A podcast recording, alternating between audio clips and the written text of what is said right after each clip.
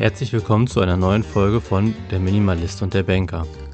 Heute widmen wir uns dem Thema Finanzen und darum, an welcher Stelle vielleicht ein paar Stolpersteine stecken, wie man sich ein bisschen optimieren kann und auf welche Dinge wir besonders achten, um nicht Gefahr zu laufen, unnötige Ausgaben zu tätigen. Also, viel Spaß bei der Folge und los geht's. Wie war denn eure letzte Woche? Mit dem Ausmisten geht es voran. Der Schrank ist jetzt weg, der wird bald abgeholt. Abgebaut ist er schon. Und wir haben jetzt eigentlich schon gemerkt, alle Kleider von ihr haben in meiner Kommode Platz. Wir hm. hätten den Schrank gar nie gebraucht. Hm. Und hätten den Platz eigentlich sparen können. Ist noch spannend. Wenn er weg ist, ist es schon normal.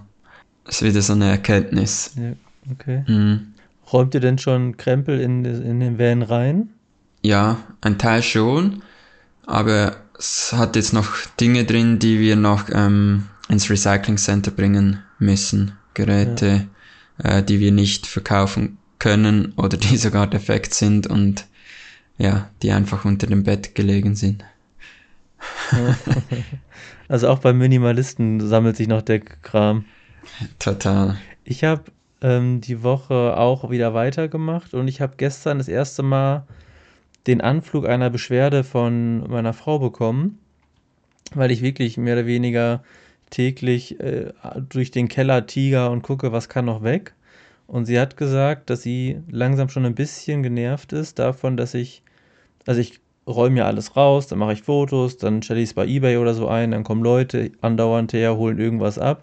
Und sie hat Angst, hat sie gesagt, dass das schon so zu einem kleinen Zwang wird, mhm. dass ich, also dass ich irgendwann nicht weiß, wann Schluss ist, ne? Mhm. Ähm, aber andererseits, also bei mir stehen im Flur ja auch gerade drei Regale, die ich jetzt weggebe, verschenke, die komplett voll vorher waren, wo ich denke, also wenn ich die jetzt nicht mehr brauche und alles weggegeben habe, kann es ja wirklich nicht wichtig gewesen sein. Aber ich habe meine Schwiegermutter war da, dann habe ich der diesen Raum gezeigt, den ich bei Discord schon mal gepostet habe, ne, der jetzt schon deutlich anders aussieht, dieser Rumpelraum. Mhm. Und da hat sie aber auch gesagt, oh, ihr habt ja doch noch einiges. Ich dachte so von dem, was du erzählst, ist hier alles leer sozusagen. ist ja auch ein Anführungszeichen schönes Feedback zu sehen, ja, meine Frau findet zwar schon viel, aber andere Leute denken immer noch, es ist viel. Also kriegt man nochmal so einen Blick von außen drauf, ne? Mhm. Ja. Ich glaube auch bei uns, sogar jetzt, wo wir nochmal einiges entsorgt oder sagen wir verschenkt haben, ist immer noch viel, wenn ich so in den Raum schaue. Also das kann man eigentlich immer sagen, solange noch Dinge rumstehen, ist es immer viel. Weil wir haben ja auch oft zu viel zum Leben. Was cool ist, und was ich jetzt merke, ist, wenn äh, Jana, also meine Frau, jetzt schon mal sagt, äh, ich brauche mal das und das und hast du das vielleicht weggemacht oder so, ist schon manchmal ihre Angst, mhm. kann ich immer genau zu ihr sagen, nein, habe ich auf keinen Fall weggemacht, weil ich weiß, dass es für uns einen wirklichen Nutzen hat und es liegt da und da. Mhm. Also je weniger Dinge wir haben, desto mehr weiß ich natürlich sofort, ich habe es da und da geparkt. Das ist schon mal eine richtige praktische Erleichterung hier im Alltag. Ja, und das ist auch das Ding, wenn du ähm, ein einen wertvollen Gegenstand hast, der dir einen Mehrwert gibt, dann gibst du diesem Gegenstand auch einen speziellen Platz.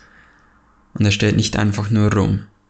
Und so kann man es ja auch sagen, wenn, wenn ein Gegenstand keinen speziellen Platz hat, dann kann er eigentlich auch weg.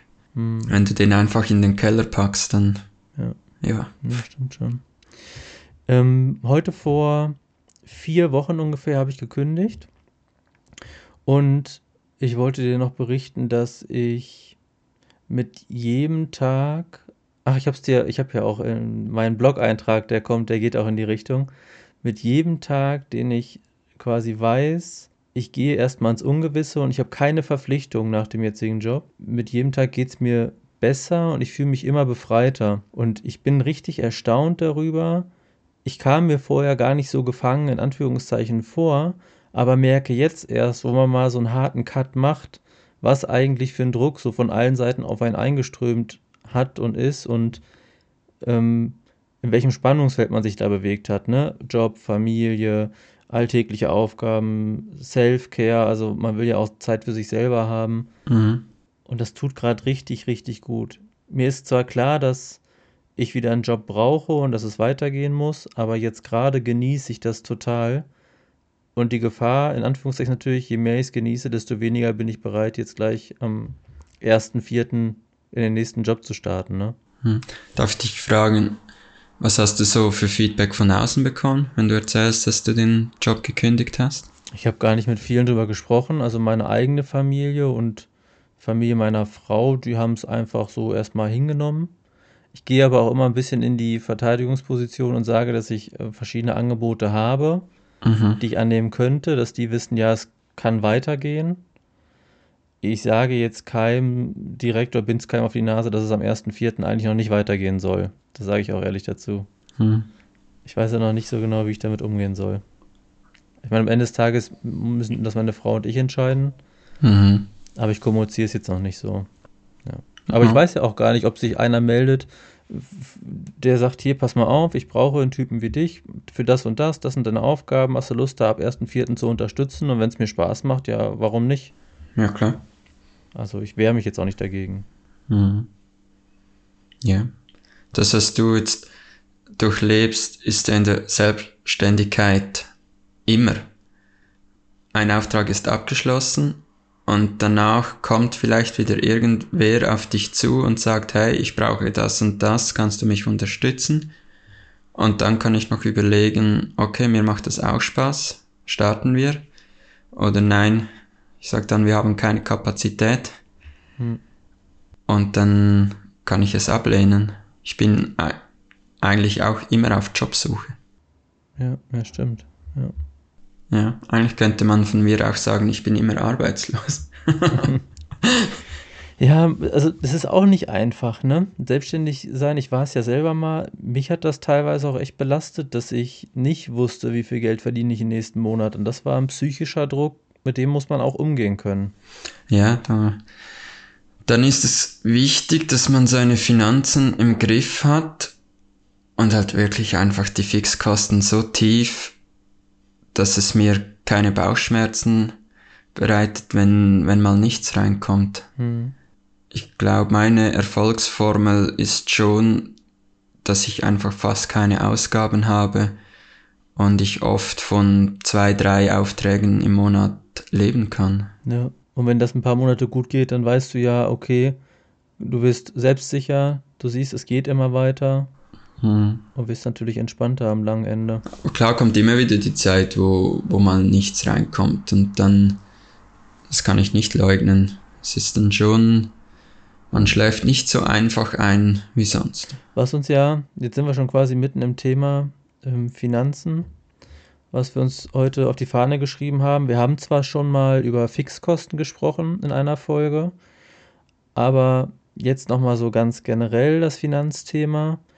Und ich musste sowieso unabhängig von dem Podcast nochmal dran denken, weil ich das letzte Mal bei unserer Folge, ähm, wo es darum ging, ist Minimalismus ein Verzicht oder ein Verzicht verbunden?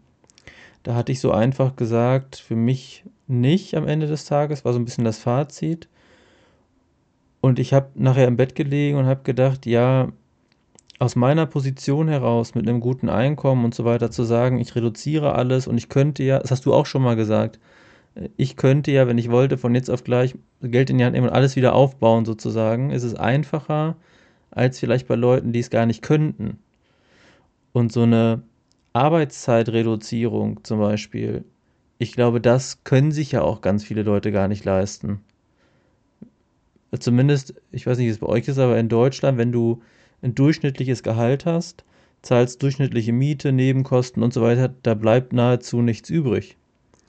Das heißt, Minimalismus ist schon aus meiner Sicht ein Thema, was an den eigenen Finanzen hängt, zumindest wenn es um den beruflichen Kontext geht. Also auch Reduzierung von Konsumgütern, das Überdenken von Ausgaben und so weiter, das kann auch jemand machen, der nicht so viel verdient, weil auch der gibt sein Geld ja irgendwo für aus.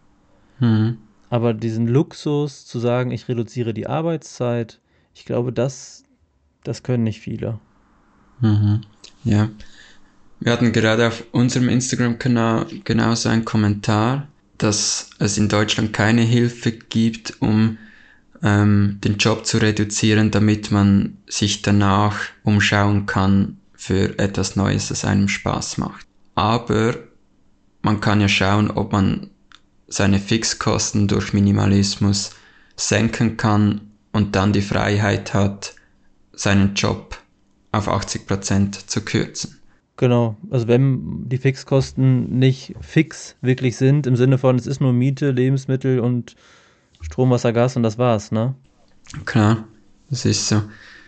Man könnte schon, ja, dann könnte man schon fast sagen, Minimalismus ist ein Luxus, dass man sich das leisten kann. Im, in Bezug auf Beruf glaube ich das schon. Ja. In Bezug mhm. auf jetzt mal, ich sag mal, Normalverdiener und vielleicht auch Geringverdiener, glaube ich aber, um noch am Finanzthema zu bleiben, kann Minimalismus extrem helfen, vielleicht mit der Situation besser zurechtzukommen. Also wenn ich jetzt nicht das Bestreben mehr habe, so viel zu konsumieren oder nicht denke, boah, wieso hat der denn den Fernseher und ich den oder ne, sondern bin zufrieden mit den Dingen, die ich habe, hm. dann fällt es ja normalerweise, so wie ich jetzt sage, ich muss nicht 1000 Euro sparen, weil ich gebe das Geld eh nicht aus. Wenn die dann auch sagen, ja, ich gebe das Geld eh nicht aus, ich wüsste gar nicht wofür, dann ist es ja auch egal, ob die jetzt 1000 Euro weniger verdienen oder nicht. Weißt du, wie ich das meine? Also die Ausgangssituation müsste ja eigentlich die gleiche sein und ja, also von daher, aber trotzdem ist es ja nun mal so, dass ich jetzt in meinem Job einen guten Stundenlohn habe und wenn das da nicht so ist, dann kommen die mit mehr Arbeit auf das gleiche Geld wie ich vielleicht bei der Hälfte der Arbeit. Und das ist ja dann auch irgendwie, ja, das macht es dann schwierig zu vergleichen und pauschal zu sagen, es kann sich jeder leisten oder es kann jeder machen mit Fixkostensenkung. Ja, ich habe aber bei der Recherche gesehen, bei Bundesamt für Statistik, dass in der Schweiz ist der Durchschnittslohn zwischen 5.000 bis 6.000 und ein Drittel der Ausgaben entstehen bei Freizeit, Restaurantkleider, ähm, beim Reisen mit Hotel oder Kultur. Oh, das viel. Mhm. Und das ist ja eigentlich nicht lebensnotwendig. Also ja. Zumindest in der Schweiz würde ich behaupten, wäre es für die meisten äh, möglich. Klar, es gibt immer die, die, die Kommentare habe ich auch oft. Hey, ich habe eine Familie mit drei Kindern, wir müssen beide arbeiten und wir können ja, nicht. Ja. Das, das kann ich total verstehen. Aber wenn ich die Statistik anschaue, dann würde es für sehr viele Personen gehen und ich meine, das sind dann 1800 Schweizer Franken rein für, ja, Quatsch. Quatsch. Ja, genau. Ja, ja. ja. Nicole und ich sagen jetzt mittlerweile zum Teil schon Müll. Ja. Wenn wir irgendwas in die Hände nehmen, das wir hier noch haben, und denken, wieso haben wir für das mal Geld ausgegeben, sagen wir bei Müll. Oh, das hatte ich, kann ich richtig gut nachvollziehen, das hatte ich jetzt auch. Ich habe nämlich in Vorbereitung auf den heutigen Podcast mal meine, ähm, ich habe das mal Shopping-Kategorie Kosten genannt. Also ich habe in meiner App, die ich nutze, kann ich kategorisieren, wofür gebe ich denn das Geld aus. Mhm. Und es ist mir richtig unangenehm gewesen, wo ich es zusammengeschrieben habe vom letzten Jahr. Und da hatte ich zum Beispiel im Monat August habe ich 1400 Euro ausgegeben. Da hatte ich einen Ikea-Schrank geholt. Also, und, und dann habe ich so gedacht, wie doof ist das denn? Ich kaufe einen großen Ikea-Schrank, stelle den in den Keller, um Sachen reinzuräumen, die ich gar nicht brauche. Mhm. Also ich habe diesen, ich habe den Scheiß gekauft, der schon Mist ist, den ich jetzt weggeschmissen habe und habe noch einen Schrank gekauft, damit ich den ganzen Quatsch gut verstauen kann, den ich jetzt auch nicht mehr so richtig brauche. Also man ist wirklich, man ist wirklich durch. Und ich habe ähm, im, ja gut, im Januar habe ich mir einen PC geholt und so, aber ich habe nie unter 500 Euro im Monat ausgegeben für irgendwelche, ach hier, das Netzteil, das hole ich mir mal und ach hier, keine Ahnung, die Hose, die hole ich mir mal, wobei Klamotten nie so mein Ding war, aber ich habe so wahnsinnig viel Geld ausgegeben. Und jetzt im November letzten Jahres, nachdem ich mich damit mehr beschäftigt habe, bin ich dann runter auf 330 Euro, was auch noch viel ist. Da waren noch ein bisschen Weihnachtsgeschenke und so dabei. Dezember 180 ausgegeben und im Januar noch 97. Mhm. Ich weiß nicht, ob ich das so durchziehe und ob das so bleibt, aber die Tendenz ist da und es fühlt sich gut an und es fühlt sich nicht, jetzt sind wir wieder beim alten Thema, es fühlt sich nicht wie ein Verzicht an. Mhm. Sondern mein Mindset ist jetzt einfach so, dass ich sage, ich brauche den Kram nicht mhm. und ich vermisse es aber auch nicht. Mhm. Ja. Wieder lernen, mit dem zu leben, was man einfach hat. Und nicht ja. immer das Gefühl haben, man braucht noch mehr. Also ich bin ehrlich, ich habe mit dem Rennen begonnen vor drei Jahren. Mittlerweile habe ich sechs Paar Rennschuhe. Hm. Und eigentlich würde ein Paar reichen. Hm. Ich könnte einfach die totlaufen und dann ein neues Paar. Und das ist auch entstanden, weil ich mich einfach täglich damit auseinandergesetzt habe, welche Schuhe sind gut für welchen Untergrund. Und wenn ich täglich mit dem gleichen Schuh laufe, kann sein, dass ich, dass meine Bänder schwach werden oder meine Muskulatur schwach wird, weil der Fuß immer die gleiche Haltung hat. Aber es würde auch mit, ja, einem Paar Schuh gehen oder vielleicht sogar mal einmal barfuß rennen. Ja, ich falle auch immer wieder rein. Und jetzt beim Ausmisten merke ich es wieder, okay, sechs Paar Schuhe, wie kommen die in den Van? Geht nicht. Und es ist so verrückt, dass du, also bei dir, du bist ja schon eine Weile dabei, aber auch ich bin jetzt ganz akut dabei, alles rauszuschmeißen und gucke gerade in so ein Fach und habe ich wieder einen Originalkarton einfach in so ein Fach geschmissen, weil ich den Platz habe. Ich dachte, ja, ja, machst du mal. Aber warum? Ich habe doch jetzt erst beschlossen, alle Kartons weg. Also man, es ist auch ein Prozess, da muss man sich ja wirklich anstrengen und bewusst dabei sein, damit es funktioniert. Mhm. Immer wieder. Das ist echt Wahnsinn. Aber nochmal zurück zum Thema ähm, Finanzen. Ich hatte auch überlegt, wo ich das Thema so angegangen bin für mich, welche Aspekte beleuchten wir denn überhaupt genau? Beleuchten wir, wie man seine Finanzen organisiert, aber da hatten wir ja schon in der einen Folge so ein bisschen einen Tipp gegeben mit dem Zwei-Konten-Modell, Fixkosten auf den Prüfstand stellen und so weiter. Dann hatte ich gedacht, ja, gehen wir auf das Thema ein, wie lege ich mein Geld an? Aber es ist jetzt hier A, schwer, eine Finanzberatung per Podcast zu machen und B, ist ja die Geldanlage, also wie hole ich das meiste aus meinem dann gesparten Vermögen heraus, erst quasi der nächste Step. Erstmal muss ich mhm. ja mich reduzieren, um Geld übrig zu haben, was ich dann arbeiten lassen kann. Mhm. Also das ist es irgendwie auch nicht so genau. Und dann hatte ich überlegt, ob wir darauf eingehen, welche Menschen unter dem Gesichtspunkt des Geldes, also welche, welche Klassen, welche Schichten nutzen Minimalismus für sich. Das haben wir jetzt eigentlich schon besprochen. Also einmal die, die vielleicht sagen, ich kann nicht anders und habe damit einen guten Weg, damit umzugehen, mit weniger Konsum und weniger Geld. Und wahrscheinlich die, die sagen, so wie wir, uns ist das alles zu viel und arbeiten, um dann tot umzufallen, ist es nicht. Das ne, mhm. wollen wir jetzt auch nicht. Und was würdest du sagen, wie spielt das oder zahlt das Thema Finanzen am besten auf das Thema Minimalismus ein? Was hast du dir überlegt? Mhm. Ich bin nicht so richtig zu einer Lösung gekommen.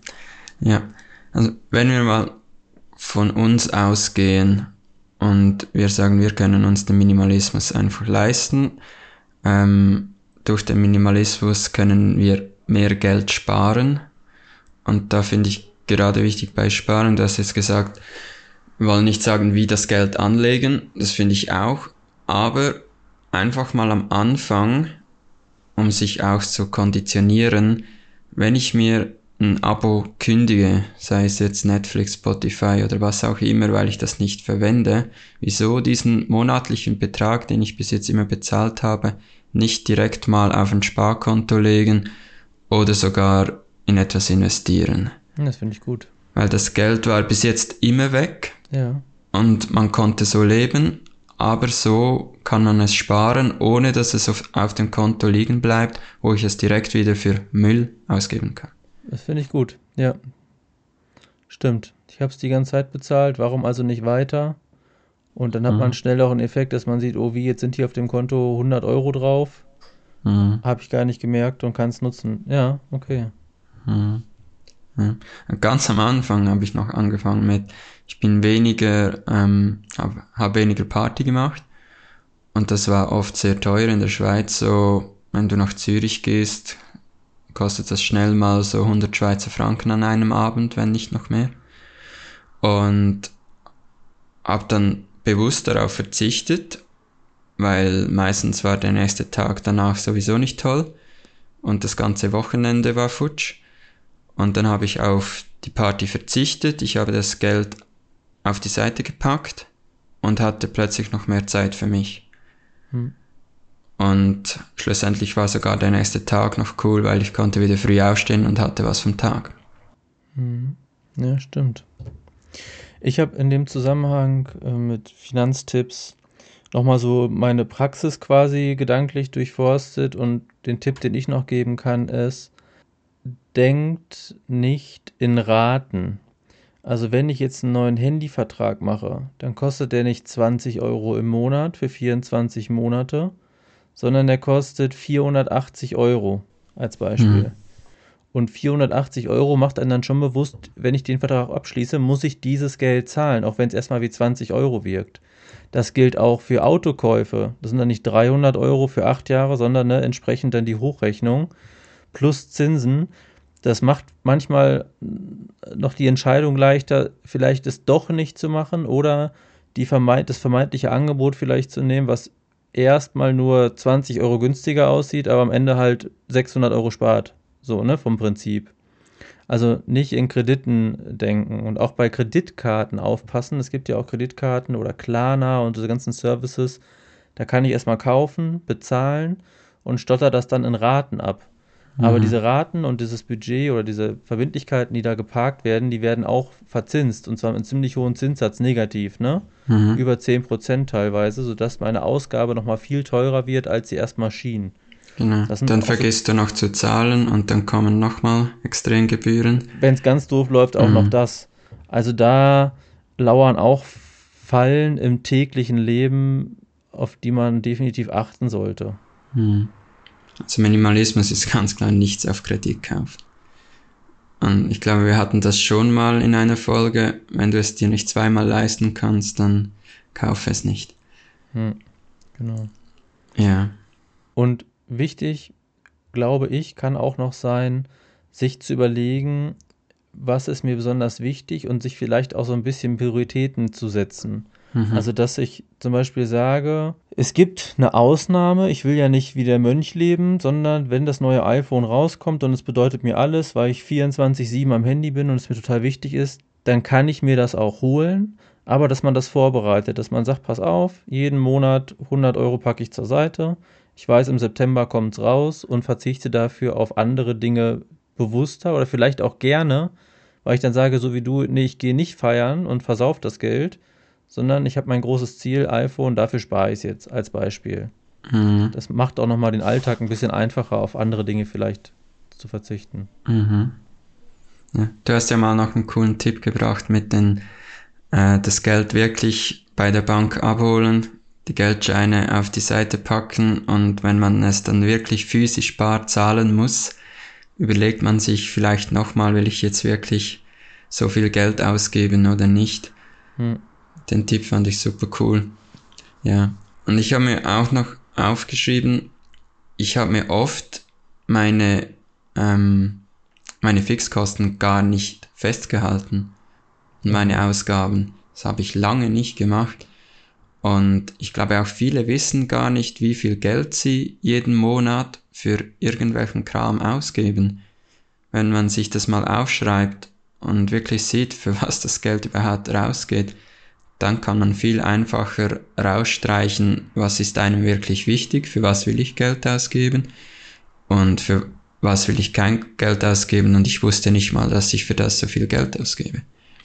Ja, das ist super wichtig. Also Buch führen, man muss es ja nicht auf einen Cent machen, aber dass man sagt, ich runde auf auf 5 oder 10 Euro, das mal so ein bisschen mitzuschreiben und es gibt echt gute praktische Apps dafür, ähm, definitiv. Und auch da gilt das Gleiche wie wir eben gesagt haben, beim Aufräumen und Ausmisten, auch die Finanzplanung muss man immer wieder hinterfragen.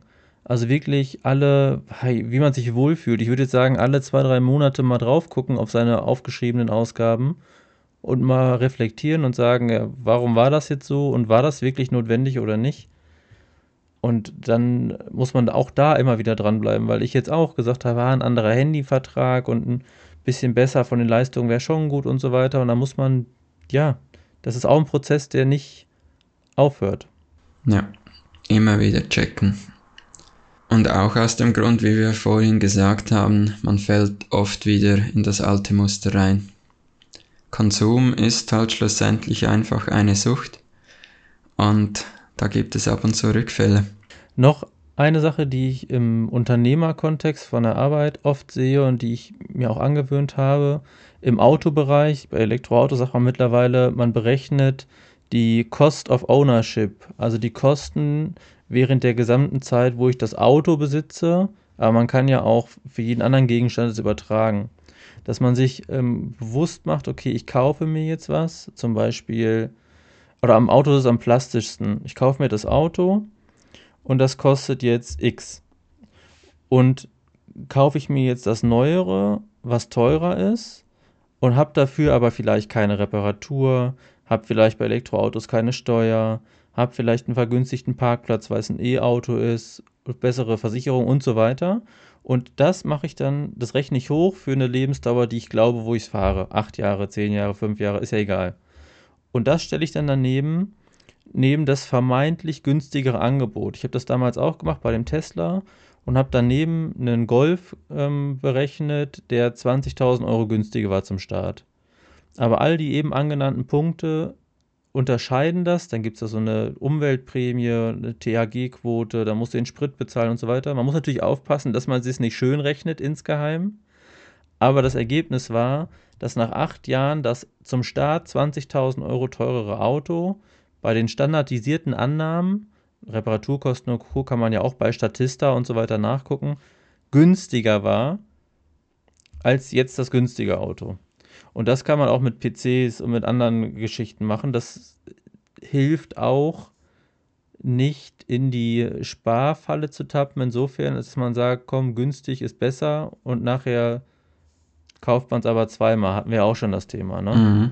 Hast du dir deswegen den Tesla gekauft? Ja, genau. Mhm.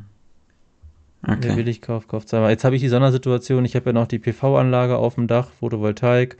Bei mhm. mir kommt vieles zusammen. Ich glaube, wenn jetzt jemand in der Stadt in einem Mehrfamilienhaus wohnt und nicht zu Hause laden kann, dann wird die Rechnung schief, ne? Mhm. Da wird der Golf wahrscheinlich günstiger sein. Aber das kann ja jeder für sich individuell machen. Mhm. Ja. Ja, das, was du jetzt gesagt hast, ist halt auch wieder so eine Luxuslösung, sage ich jetzt mal. Wenn du wieder daran denkst, dass sich nicht jeder die teurere Option leisten kannst, stimmt, dann, ja. dann wird es dann schon wieder schwierig. Das ist ja oft auch das Problem, wenn du ein Abo jährlich kaufst, ist es günstiger als monatlich. Stimmt, ja. Und ich kann mir immer das jährliche leisten. Aber natürlich, wenn du das Geld nicht hast, dann kommst du immer noch mehr, ja, treibst du deine Fixkosten immer noch höher. Das müsste man auch mal regeln, dass das so nicht machen ja, darf. Da lassen wir jetzt unseren Podcast-Bereich. Mm. Das ist ja das gesellschaftliche Problem, was wir generell haben, dass die Schere zwischen Arm und Reich immer mehr aufgeht. Mm. Dass eben vermeintlich wohlhabende Leute, die vielleicht schon Eigentum haben und so weiter, guck mal, ich kann eine PV-Anlage draufbauen und die Strompreise sind mir jetzt plötzlich egal. Also mhm. neben dem Haus spare ich auch noch Stromgeld. Und die in der Mietswohnung sowieso schon wohnen, müssen quasi das bezahlen, was durchgegeben wird, ne, von dem Vermieter und von dem Stromanbieter und haben dann noch weniger Geld im Portemonnaie. Das ist nochmal, ja, ja, das stimmt schon. Und darauf einzahlen tut auch das, was wir schon mal, glaube ich, außerhalb des Podcasts gesagt hatten, dass man auch bei Anschaffungen nicht nur wer billig kauft, kauft zweimal, sondern auch noch vielleicht mal einen Gedanken dran verschwendet, wie werthaltig für die Allgemeinheit ist denn das, was ich jetzt kaufe. Also als Beispiel mein iPhone ist in fünf Jahren noch mehr wert als mein Xiaomi, keine Ahnung was. Ne? Also, mhm. ähm, aber auch da hast du wieder dasselbe Thema. Es kann ja nicht jeder für 1000 Euro ein iPhone kaufen. Also, das stimmt ja. schon. Mhm. Also, von daher, liebe Zuhörer, das ist nur ein Angebot aus unserer jetzigen eigenen Brille sozusagen heraus. Aber jeder soll sich bitte das mitnehmen, was für ihn passt. Und wobei ich schon glaube, wenn du jetzt angenommen, du stehst vor der Frage, kaufe ich mir einen 10.000 Euro Golf oder einen 5.000 Euro Dacia oder sowas. Ich, hab, ich will jetzt keiner Marke Unrecht tun, aber irgendeine andere Marke, dann kann es ja sein, dass die eine bestimmte Marke bei dem Modell total anfällig ist für irgendwelche Sachen, dass man dann vielleicht sagt, komm, ich gehe auf Nummer sicher, kaufe das etwas teurere Auto, aber bin vermeintlich auf der sicheren Seite. Hm. Obgleich ich weiß, dass man das nie weiß, gerade bei Autos. Hm. Mein mein Audi ist nach 10.000 Kilometern so kaputt gegangen, dass der über 12.000 Euro Schaden hatte. 10.000 Kilometer und das war ein nicht günstiges Auto. Mhm. Also, ja. Ja, ich habe noch meine Ausgaben angeschaut von damals, wo ich noch in der IT gearbeitet habe, super verdient und auf großem Fuß gelebt habe. Hm. Da, da hatte ich Fixkosten von 4.986 Schweizer Franken. Boah. Yep. Was? Und ich war total unglücklich. Fixkosten von 5000 Schweizer Franken. Das zeigt ganz schön, wie man langsam aber sicher mit steigendem Einkommen auch seine Lebenshaltungskosten anpasst. Es ist eine Herausforderung, sich immer wieder zu überprüfen, ob man seinen finanziellen Plan noch verfolgt, ob man die Kosten im Griff hat und auch zu hinterfragen, ob die Ausgaben, die man tätigt, wirklich sein müssen. Dies ist eine Aufgabe, die nie aufhört und an der man immer wieder arbeiten muss. Wie sieht es bei euch aus? Was macht euer Ausgabeverhalten und habt ihr eure Kosten im Griff? Schreibt uns doch mal gerne per E-Mail an derminimalist@outlook.com, wofür ihr so euer Geld ausgebt und was ihr macht, damit ihr euer äh, Budget im Griff behaltet. Also, macht's gut, bis zum nächsten Mal. Ciao.